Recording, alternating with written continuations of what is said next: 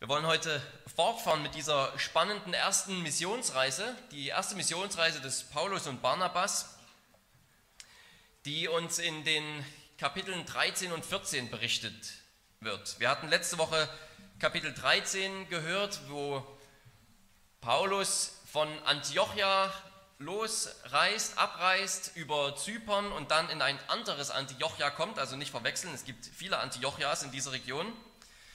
Und dort in Antiochia predigt er in der Synagoge zu den Juden, wird aber aus der Stadt vertrieben. Und heute sehen wir uns dann den zweiten Teil der Reiseroute von Paulus und Barnabas an. Und man könnte eigentlich gut sagen, dass Apostelgeschichte 13 und 14 so eine Art Zusammenfassung des Gemeindeprogramms für alle Zeiten sind. Die Missionsreise, sie beginnt und endet mit der Gemeinde, sie beginnt und endet in der Stadt Antiochia. Sie beginnt und endet mit Gebet, mit Fasten. Am Anfang betet und fastet die Gemeinde in Antiochia und dort spricht der Heilige Geist, entsendet Paulus und Barnabas und auch am Ende von Kapitel 14 sehen wir wieder, wie unter Gebet und Fasten Paulus und Barnabas alle Gemeinden der Gnade Gottes anbefehlen und wieder den Rückweg nach Antiochia antreten. Die Gemeinde in Antiochia, sie betet für die Missionare und befiehlt sie der Gnade Gottes an, aber die Gemeinde, die ist auch Empfänger der Nachrichten. Es beginnt mit ihr, sie sendet die Missionare los und es endet mit der Gemeinde in Antiochia, die alles erfährt und die gute Nachricht von Gottes Wirken, wie er sein Reich baut, hört. Die Gemeinde hat sozusagen Anteil daran, dass Menschen gerettet werden, dass Menschen die Tür für das Wort geöffnet wird, dass Gemeinden gegründet werden, dass Älteste eingesetzt werden. Die Gemeinde in Antiochia, sie guckt nicht einfach nur zu, sondern sie hat Anteil am Gebet, an der Unterstützung und am Lob Gottes für das und über das, was Gott getan hat. In Antiochia in Pisidien, das war also Kapitel 13, da werden Paulus und Barnabas von den Juden gehasst. Sie werden da von der Führungsschicht vertrieben. Und heute schauen wir uns diese zweite Station der Reise an, bis nach Antiochia wieder zurück. Und diesen Abschnitt wollen wir uns unter der Überschrift Macht alle Nationen zu Jüngern anschauen, denn dieses Verb kommt in Vers 21 vor. Es das heißt in der Schlachterübersetzung, dass sie viele Jünger gewonnen hatten. Äh, man könnte auch sagen, sie haben viele zu Jüngern gemacht. Das ist ein Verb, das so nicht häufig vorkommt im Neuen Testament, aber es kommt vor in dem großen Missionsbefehl Jesu in Matthäus 28. Geht hin und macht alle Nationen zu Jüngern, tauft sie auf den Namen des Vaters und des Sohnes und des Heiligen Geistes und lehrt sie halten alles, was ich euch befohlen habe.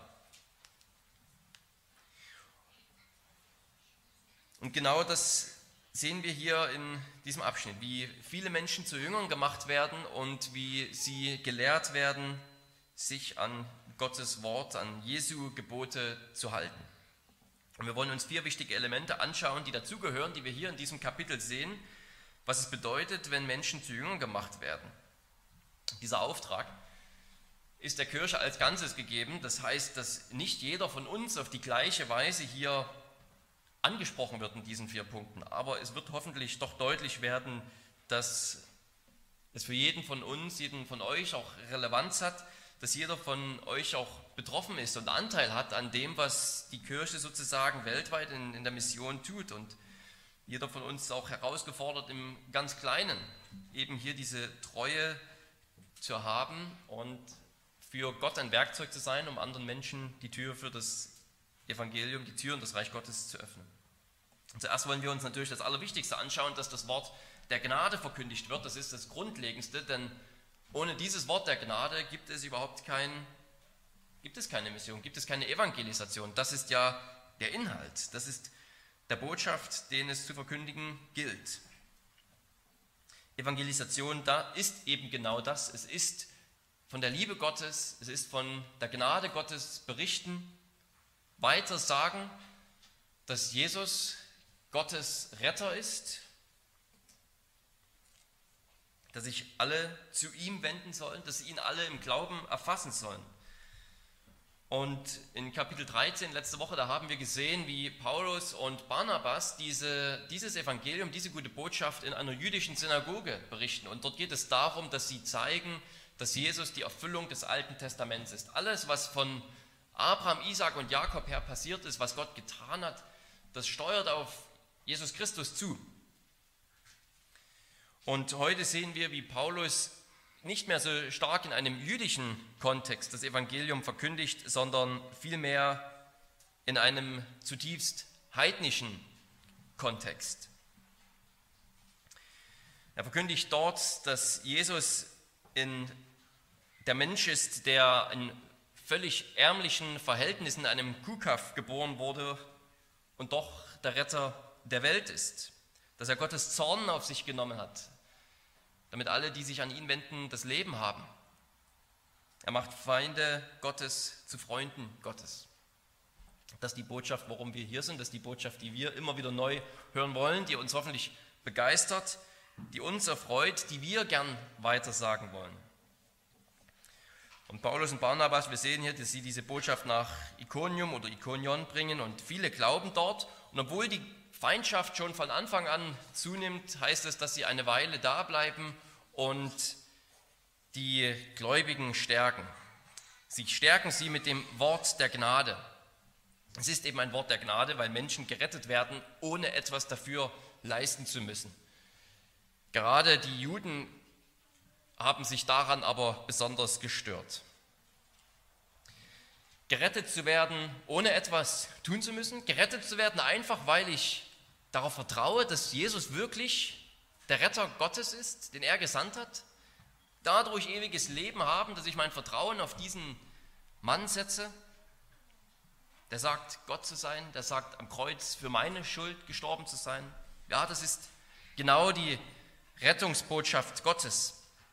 Und die vielen, viele, viele Juden sind auch zum Glauben gekommen, aber die Führungsschicht scheinbar, viele, die zumindest einflussreich genug waren, um für Probleme zu sorgen, die haben sich daran gestört, die waren extrem eifersüchtig. Sie waren eifersüchtig, dass Paulus nicht gefordert hat, dass die Heiden nun nach den jüdischen Regeln leben, dass die Heiden sich die sozusagen in die jüdische Kultur hineinkommen müssen und die jüdische Kultur annehmen müssen. Ja, das ist vielleicht gerade ein wichtiger Aspekt der Verkündigung des Evangeliums, dass es das Evangeliumsverkündigung nicht bedeutet, dass wir eine bestimmte christliche Kultur immer importieren. Für Paulus bedeutet es nicht, dass ein Mensch ein Jude werden muss.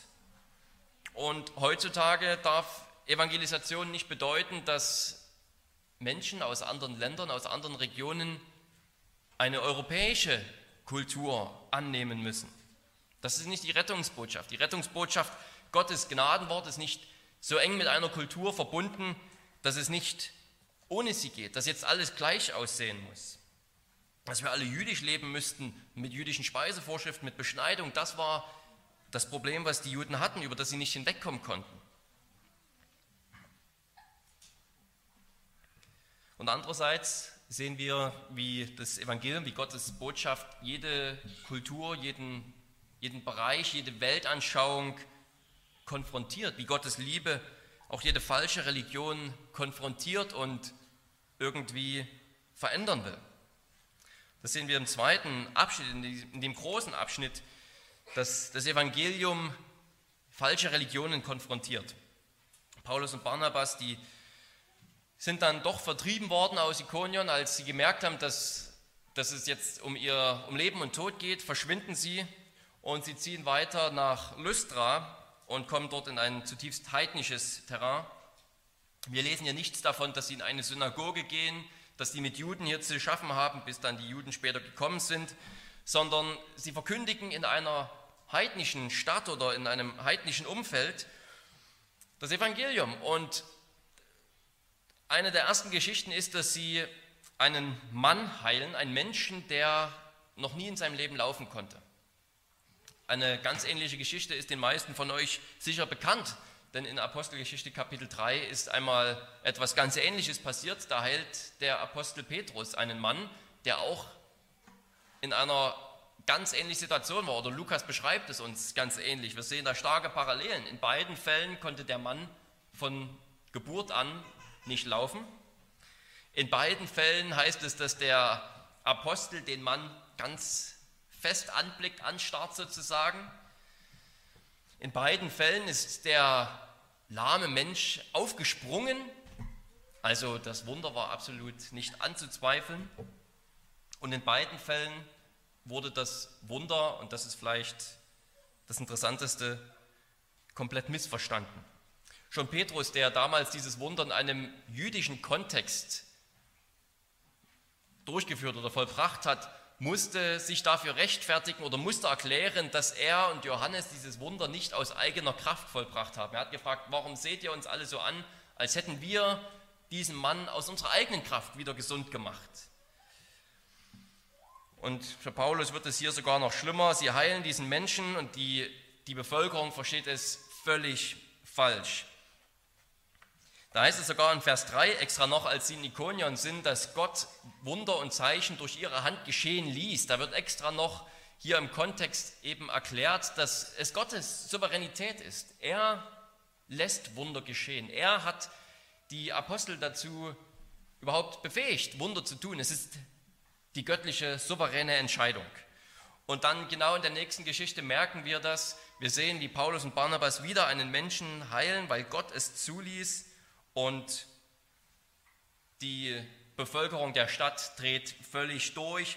Sie halten die zwei für Götter, sie sind außer Rand und Band, sie freuen sich absolut, sie wollen opfern, sie wollen eine riesen Party schmeißen, sie halten Barnabas für Zeus, den Göttervater, und Paulus soll Hermes sein. Hermes, das war quasi der göttliche Briefträger, der Bote, der immer Nachrichten für die Götter überbracht hat. Und weil Paulus eben der war, der meistens geredet hat, hat man ihn für den Hermes gehalten. Und sie wollen Stiere schlachten und erst als dann die, die Stiere und alles Mögliche, was zur Opferung gebraucht wird, eben aus der Stadt rauskommt zu diesem Zeus-Tempel, da dämmert es Paulus und Barnabas langsam, sie haben die Sprache nicht verstanden.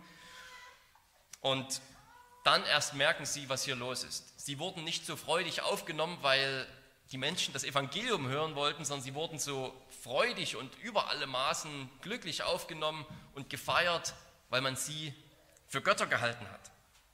Für uns erscheint das vielleicht etwas abgefahren, aber ich denke, wir, wir können uns in eine solche Situation dennoch hineinversetzen. Es gab damals sogar eine Legende, es gab einen, eine Geschichte, die auch von dem Dichter Ovid aufgeschrieben wurde und der ist erst kurz nach der, also 17 nach Christus gestorben. Das heißt, die Geschichte ist noch gar nicht so alt oder ist vielleicht schon vor einer Weile passiert, aber die, der Bericht ist noch gar nicht so alt und Ovid schreibt in diesem Gedicht davon, wie zwei Götter auf die Erde kommen in menschlicher Gestalt. Und zwar passiert das in Phrygien, das ist mehr oder weniger um die Ecke. Also es gibt diese Geschichte zu dieser Zeit, dass zwei Götter, und zwar sind das Saturn und Merkur, in Phrygien, direkt da um die Ecke von dieser Stadt, wo jetzt Paulus und Barnabas sind, als Menschen in menschlicher Gestalt auf die Erde gekommen sind. Und Jupiter und Merkur, das sind quasi die gleichen Götter wie Zeus und Hermes, nur dass es quasi die, das römische Pendant ist zu den griechischen Göttern.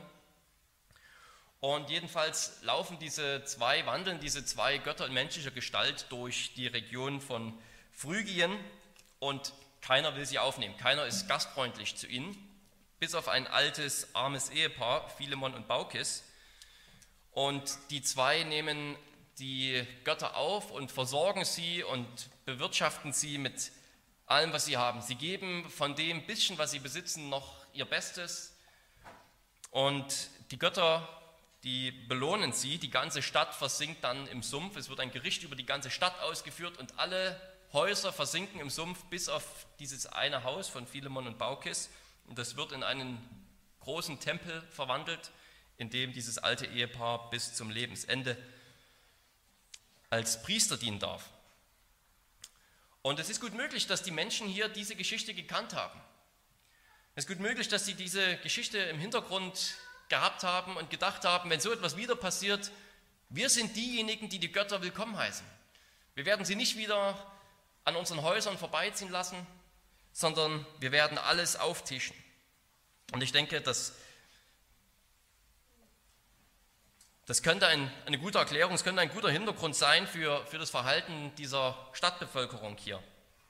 Und ich denke, jede Kultur, mit der wir es zu tun haben, selbst unsere Kultur heute, die hat ihre Geschichten. oder hat ihr Narrativ, wie man heute immer so schön sagt. Jede Kultur, jede Gesellschaft hat ihre Geschichten, die sie prägt, die prägt, wie wir denken, die prägt, welche Werte wir haben, was wir tun. Heute denken vielleicht viele, ja, unsere Gesellschaft, die postmoderne Gesellschaft hier in Deutschland, die hat eigentlich keine so eine Geschichte. Wir glauben auf jeden Fall keine Göttergeschichten mehr. Aber ich denke, die Geschichte, die wir glauben, ist gerade, dass es keinen Gott mehr gibt. Oder die Geschichte, die unsere Gesellschaft glaubt, die westliche Zivilisation. Die Geschichte, dass es keinen Gott gibt, die Geschichte des Fortschritts, die Geschichte der Selbstverwirklichung. Jeder kann werden und machen, was er will. Du kannst sein, wer du willst. Es gibt keine Regeln, außer die, die du dir selbst setzt. Die Geschichte, dass wir unsere eigene Geschichte schreiben können. Jede Gesellschaft, jede Zivilisation ist geprägt von, von so einer Art Geschichte. Sogar jeder Mensch, mit dem du es zu tun hast, hat ja seine eigene ganz persönliche Geschichte, die prägt, wie er denkt, wie er fühlt, wie er handelt. Und es ist unsere Aufgabe, dass wir dort ansetzen, wo unsere Mitmenschen sind, wo ihre Geschichte sie hingebracht hat. Es ist sehr interessant, was Paulus nicht sagt oder was zumindest Lukas nicht berichtet. Wir hören in dieser kurzen Predigt von Paulus nichts über Errettung. Er sagt kein Wort über Jesus. Ich sage, ich sage nicht, dass er ihnen die gute Botschaft nicht verkündigt hat, denn es heißt ja danach, dass er, als er gesteinigt wurde, von Jüngern umringt wurde. Also da waren auf jeden Fall Menschen da, die gläubig wurden.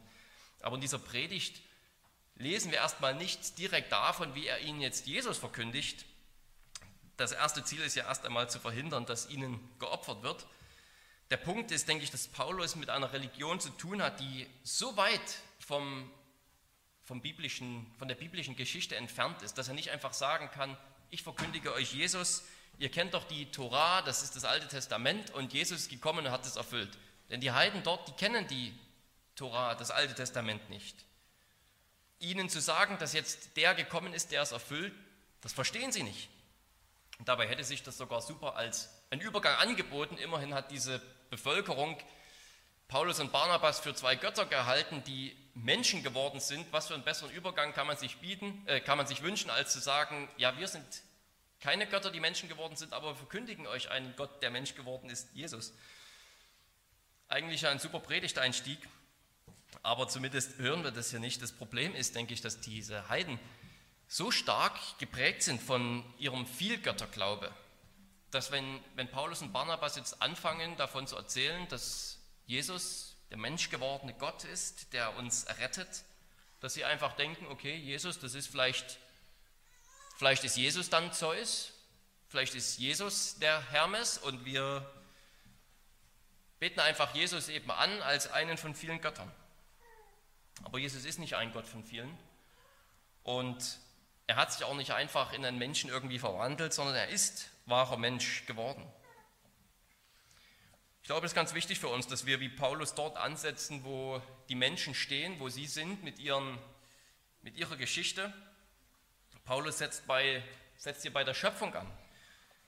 Er verkündigt ihnen, dass sie im Auftrag des Gottes unterwegs sind, der Himmel und Erde gemacht hat. Dafür müssen diese Heiden das Alte Testament nicht gelesen haben, denn sie leben in der Schöpfungswelt, die dieser Gott gemacht hat.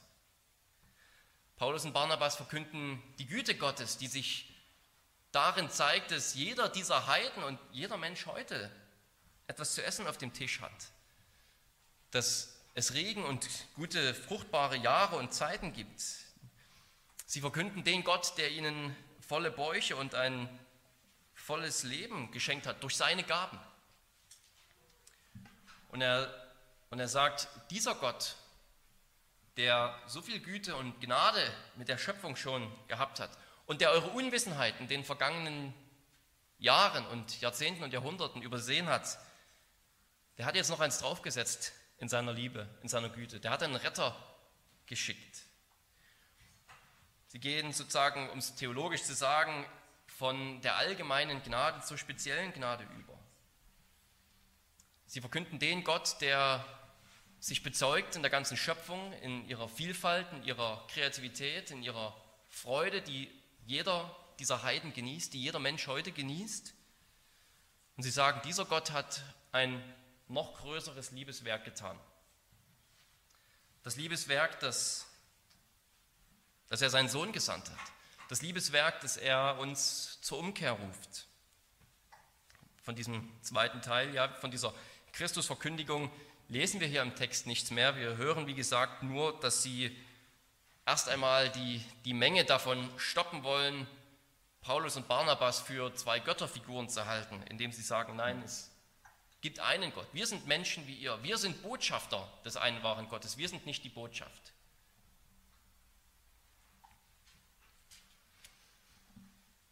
Und ich hoffe, dort können wir alle immer mehr einsetzen mit Kreativität und mit Fleiß sozusagen erkennen, wo dein Gegenüber steht, wo dein Arbeitskollege steht, dein Kommilitone, was er für eine Geschichte glaubt sozusagen, durch welche Geschichte, durch welche Philosophie, durch welche Weltanschauung er oder sie geprägt sind und dass wir dort ansetzen und von dort versuchen, mit ihnen zu reden, anstatt über ihre Köpfe hinweg zu predigen, etwas, was sie überhaupt nicht verstehen können. Das wäre genau das, wenn sie jetzt ja anfangen, das Alte Testament auszulegen und von Psalm 2 zu reden und so weiter. Also die Dinge, die wir in Kapitel 13 gesehen haben bei den Juden. Das verstehen die Heiden hier nicht. Die gute Nachricht ist eben einerseits, dass jeder eingeladen ist, dass jeder kommen darf. Und wir dürfen darauf vertrauen, dass durch Jesus alle gerettet sind, die, diese, die auch die jüdische Kultur gar nicht kennen, die nicht danach leben und sich beschneiden lassen und sich an Reinheitsvorschriften halten und Schweinefleisch vermeiden und so weiter und so fort. Und andererseits ist das Evangelium keine Botschaft, die einfach mit jeder Kultur oder mit jedem Aberglaube in einen Topf zu werfen ist. Sie ist nicht kompatibel mit jeder Art von Glauben. Und wir sehen das hier, dass, dass für Paulus und Barnabas es nicht kompatibel ist, jetzt hier irgendwie diesen Aberglauben und Irrglauben dieser Heiden auszunutzen, um es irgendwie gerade noch so umzudrehen und aufs Evangelium zu sprechen zu kommen, sondern sie müssen erst einmal klar Tisch machen. Sie verkünden einen Gott, der nichts zu tun hat mit dem Vielglaube dieser Heiden. Vielleicht setzen wir auch manchmal zu viel voraus, als wüssten die Menschen in Deutschland eigentlich schon alles Wesentliche über den Glauben, über den christlichen Glauben und wir müssen sie dann nur noch einladen, wir müssen sie nur noch zur Umkehr rufen, aber ich denke, wir haben es mit so vielen Menschen zu tun, in der Arbeit, in der, in der Schule, bei unseren Nachbarn, die zum Großteil keinen blassen Schimmer mehr haben, warum wir zum Beispiel überhaupt Ostern feiern. Was Pfingsten ist, ein Feiertag, den sie dann genauso gut mit feiern und wo sie froh sind, dass sie nicht auf Arbeit gehen müssen und ähnliches, aber wissen nichts vom Inhalt. Ja, ich denke, wir sollten versuchen, jeder von euch sollte sensibel sein auf den Punkt sozusagen, wo dein Gegenüber steht, wo du ihn abholen kannst, um es mal so zu sagen. Sensibel sein dafür, was die anderen glauben und ob das Evangelium überhaupt in ihrer Weltanschauung irgendeinen Sinn ergeben kann. Oder müssen wir vielleicht erst einmal über mehrere Gespräche hinweg eine Grundlage legen?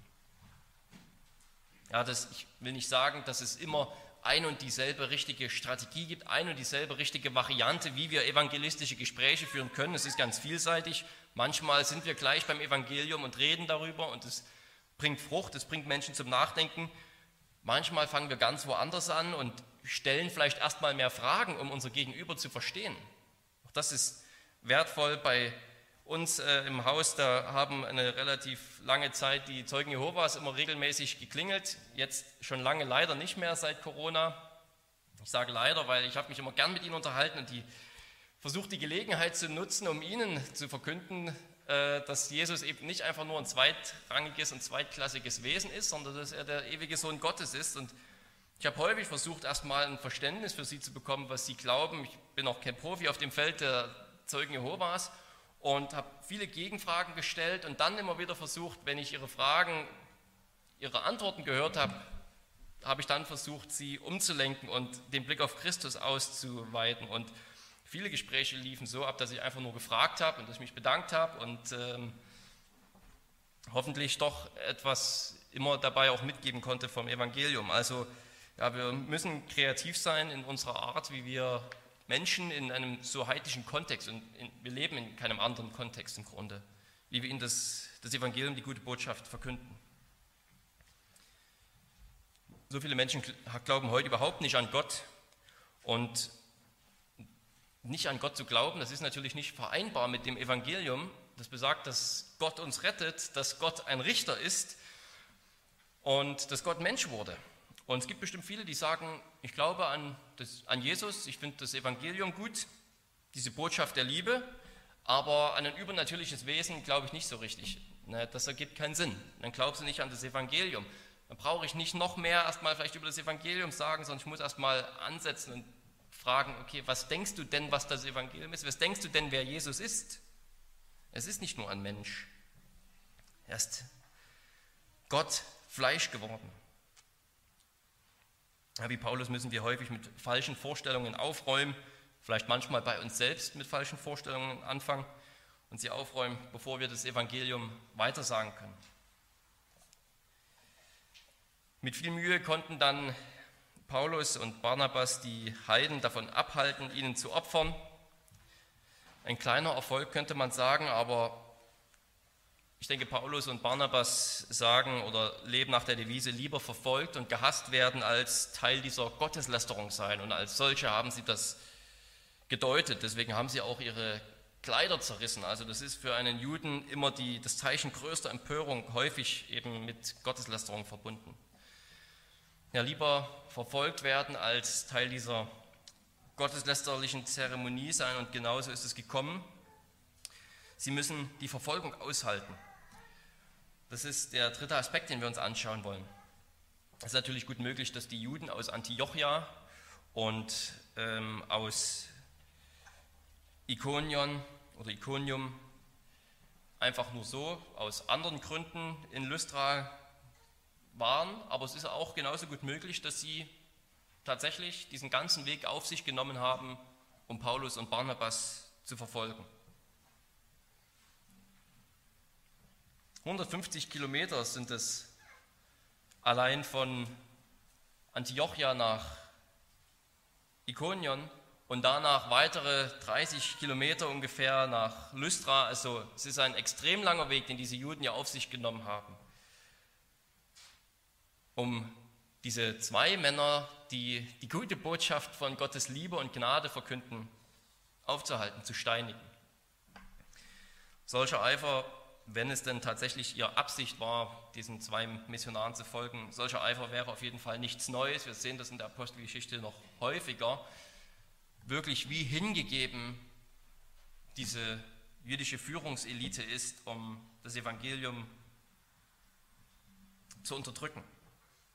Das ist eine wichtige Lehre für uns, dass das Böse nicht schläft. Vielleicht schlafen wir Christen manchmal mehr als das Böse. Und vielleicht haben die Feinde des Christentums manchmal mehr Eifer es aufzuhalten, als wir Eifer haben, es auszubreiten. Wir sehen das ja überall. Obwohl wir heute alle angeblich so tolerant sind, ist es den Menschen nicht egal, dass man einfach sie persönlich in Ruhe lässt und dass man jetzt sie nicht mit dem Evangelium stört und mit seiner christlichen Botschaft. Nein, sie wollen auch verhindern, dass man mit anderen darüber reden kann, dass man andere missioniert, wie es dann immer heißt. Es ist eben nicht einfach nur dieses in Ruhe gelassen werden, sondern es ist eine Feindschaft. Und selbst wenn wir nicht so viel davon sehen, nicht so viel davon zu spüren bekommen, wissen wir, dass der Teufel ein Feind ist, der wie ein hungriges Tier, wie ein hungriger Löwe umherschleicht und uns umkreist, um uns zu verschlingen. In Lystra sind Paulus und Barnabas noch davongekommen Christen müssen sich nicht mit Absicht überwältigen lassen, sie müssen auch nicht den Märtyrertod irgendwie glorifizieren, in dem Sinne, dass sie ihn möglichst suchen. Nein, in Lystra konnten sie noch sich rechtzeitig aus dem Staub machen, aber das schaffen sie dann hier nicht mehr.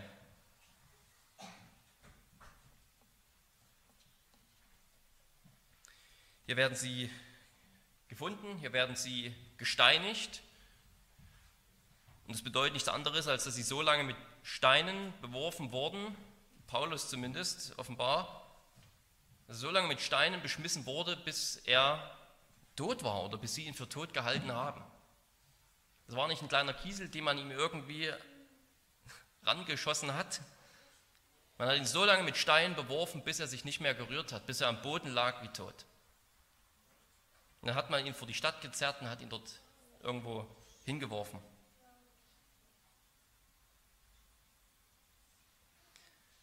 Die Frage ist, wie gehst du mit Rückschlägen um? So etwas Schlimmes erleben wir nicht, aber wie gehst du schon damit um, wenn man Witze über dich macht, weil du Christ bist? Wenn man Witze über dich macht, weil du zur Gemeinde gehst? Jetzt ist es ja ein ganz großes Thema. Warum müssen die Restaurants zumachen und die Kulturstätten, aber ihr Kirchen, ihr dürft noch weiter aufhaben? Warum seid ihr so viel wichtiger? Wer braucht euch denn? Wer braucht denn die Kirchen? Das Theater ist zu, aber die Superspreader von Christen, die singen weiter fröhlich. Das ist keine Verfolgung, aber die Frage ist doch, wie wir damit umgehen, wenn wir dumme Sprüche hören, wenn wir Vorwürfe gemacht bekommen. Es gibt einiges zu sagen, wie man diese Vorwürfe bezüglich Corona jetzt vielleicht beantworten kann, aber die Frage ist ganz allgemein, wie wir doch reagieren, wie wir handeln, wenn wir Widerstand erfahren. Ich denke, was uns immer noch einmal besonders motivieren sollte, das ist, dass wir eine Vorbildfunktion haben. Eine Vorbildfunktion, die wir vielleicht gar nicht wissen, derer wir uns gar nicht bewusst sind, weil einfach Menschen dabei sind, weil Menschen beobachten, wie wir uns verhalten, weil Menschen uns zusehen. Paulus, der hatte hier eine, eine Vorbildfunktion, von der wir hier im Text gar nichts lesen, aber wir erfahren später davon, dass nämlich in Lystra oder aus dieser Region zumindest Timotheus kommt dass er hier bei einer späteren Missionsreise wieder vorbeikommt und sich Timotheus mitnimmt.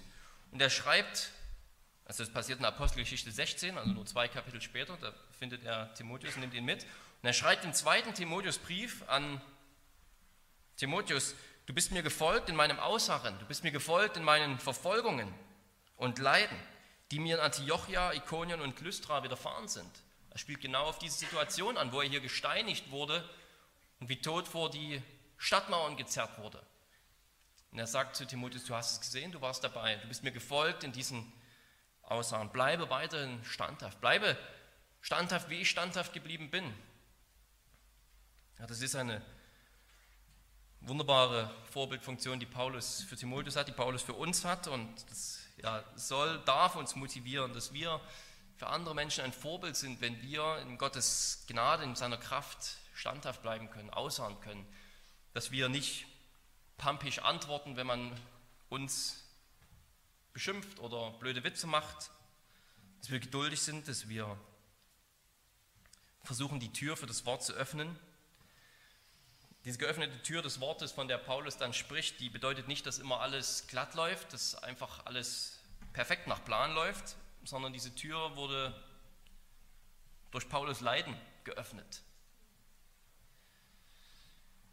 Als Paulus und Barnabas dann am nächsten Tag weiterziehen und noch weitere 150 Kilometer nach Derbe weiterreisen, dann nehmen sie danach nicht den kürzesten Weg wieder nach Antiochia in ihre Heimatgemeinde, wo sie hergekommen sind, sondern sie machen einen Umweg von über 300 Kilometern und gehen alle diese Städte wieder rückwärts ab, wo die Juden sie zuerst vertrieben haben. In jeder dieser einzelnen Städte halten sie an, gehen wieder in die Gemeinden wo die Juden sie erst verfolgt haben und steinigen wollten. Sie gehen wieder dorthin und stärken die Gläubigen.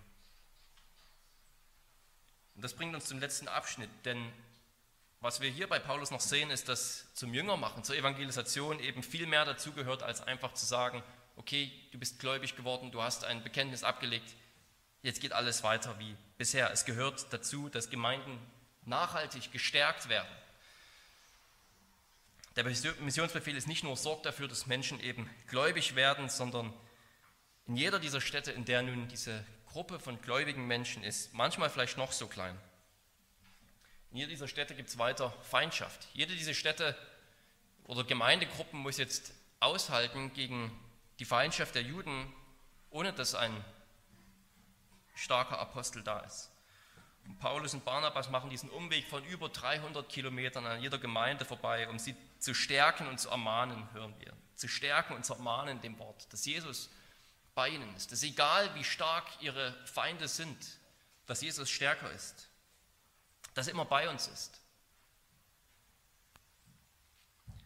Einerseits ist die Botschaft des Neuen Testaments, dass das Reich Gottes mitten unter uns ist, dass es dort angefangen hat, wo die Gemeinde sich versammelt. Und andererseits sagt er hier, wir müssen durch Leiden hindurch, durch viele Bedrängnisse in das Reich Gottes eingehen. Es ist auch ein Ziel, das am Ende eines langen Hindernisweges liegt. Und dann sehen wir zweitens, dass sie hier auch Älteste einsetzen, damit auch für die Zukunft gewährleistet wird, dass die Gemeinden im Glauben standhalten. Älteste und Hirten, das ist kein, schönes, kein schöner Zusatz, sondern wir brauchen sie. Das ist ein Vers, über den wir schnell drüber hinweglesen, aber es ist doch erstaunlich, dass bereits bei der ersten Missionsreise mit so vielen Gemeindegründungen erwähnt wird, dass in jeder dieser Gemeinde Älteste eingesetzt wurden. Es ist auch erstaunlich, dass es für den Apostel eine absolute Priorität war, diese Gemeinden nicht einfach sich selbst zu überlassen, sondern mit einer Ordnungsstruktur zu versehen. Bereits auf der ersten Missionsreise ist das der Fall. Von Anfang an gibt es Älteste, die diese neuen Versammlungen leiten. Der Missionsbefehl ist halt nicht erfüllt, wenn wir einfach irgendwie Bekenntnis ablegen und Jesus nachfolgen, sondern wenn wir fortwährend auf einem Fundament, auf dem Fundament des christlichen Glaubens aufgebaut werden. Ja, ein wirklich erstaunlicher, ein erstaunlicher Vers, in dem wir sehen, dass Mission eben immer bedeutet, auch Gemeinden gründen, nicht einfach nur irgendwie von Jesus reden und hoffen, dass ein paar das mitnehmen. Und das letzte Element ist dann, dass wir eben wieder sehen, dass diese Missionare, die jungen Gemeinden der Gnade Gottes anbefehlen, denn ohne Gottes Gnade, ohne seinen Befehl, ohne seinen Schutz geht gar nichts. Es geht nichts. Wir, wir lesen dann in Kapitel 15, wer weiß, vielleicht hören wir das schon nächste Woche, dass Paulus und Barnabas wieder, dass Paulus irgendwann sagt, lass uns nochmal all diese Gemeinden besuchen. Schon am Ende von Kapitel 15 sagt er, wir wollen nochmal alle Gemeinden abklappern, zu allen Gemeinden reisen, bei denen wir waren, um sie wieder zu stärken. Ja, es ist für Paulus eben ein Herzensanliegen, dass diese jungen Gemeinden, Gläubigen nachhaltig gestärkt werden, immer wieder neu den Trost zugesagt bekommen. Und das ja, soll uns auch ermutigen. Es zeigt, wie wichtig die Gemeinschaft ist, wie wichtig es ist, dass wir uns gegenseitig ermutigen. Es ist von Anfang an Teil dieser Missionsreise, von Anfang an Teil des Gemeindeprogramms diese gegenseitige Unterstützung, gegenseitiges Stärken, gegenseitiges Beten und Fasten füreinander, für Gottes Gnade. Amen. Lass uns beten. Lieber Gott und Vater, wir danken dir herzlich, dass du einen Heilsplan dir erdacht hast, einen Heilsplan in Ewigkeit beschlossen hast, der eben nicht nur das Heil von einem Volk vorgesehen hat, dem Volk der Juden, sondern der es vorgesehen hat, dass von diesem Volk her, dass die gute Botschaft von deinem Sohn in alle Welt hinausgetragen wird, ausgebreitet wird. Wir danken dir für diesen Heilsplan, der auch uns mit einschließt, dass wir zum Glauben kommen durften, dass wir heute davon hören dürfen, dass wir heute selbst Teil einer Gemeinde sein dürfen, die wiederum andere stärkt, für andere betet und von dir genutzt werden kann, um das Wort weiter hinauszubringen. Wir danken dir, dass wir daran Anteil haben und bitten dich, dass du nach dem Reichtum deiner Gnade uns segnest und erbaust, diese gute Botschaft festzuhalten im Glauben und hinauszubringen und in Weisheit unseren, unserem Nächsten zu verkünden. Amen.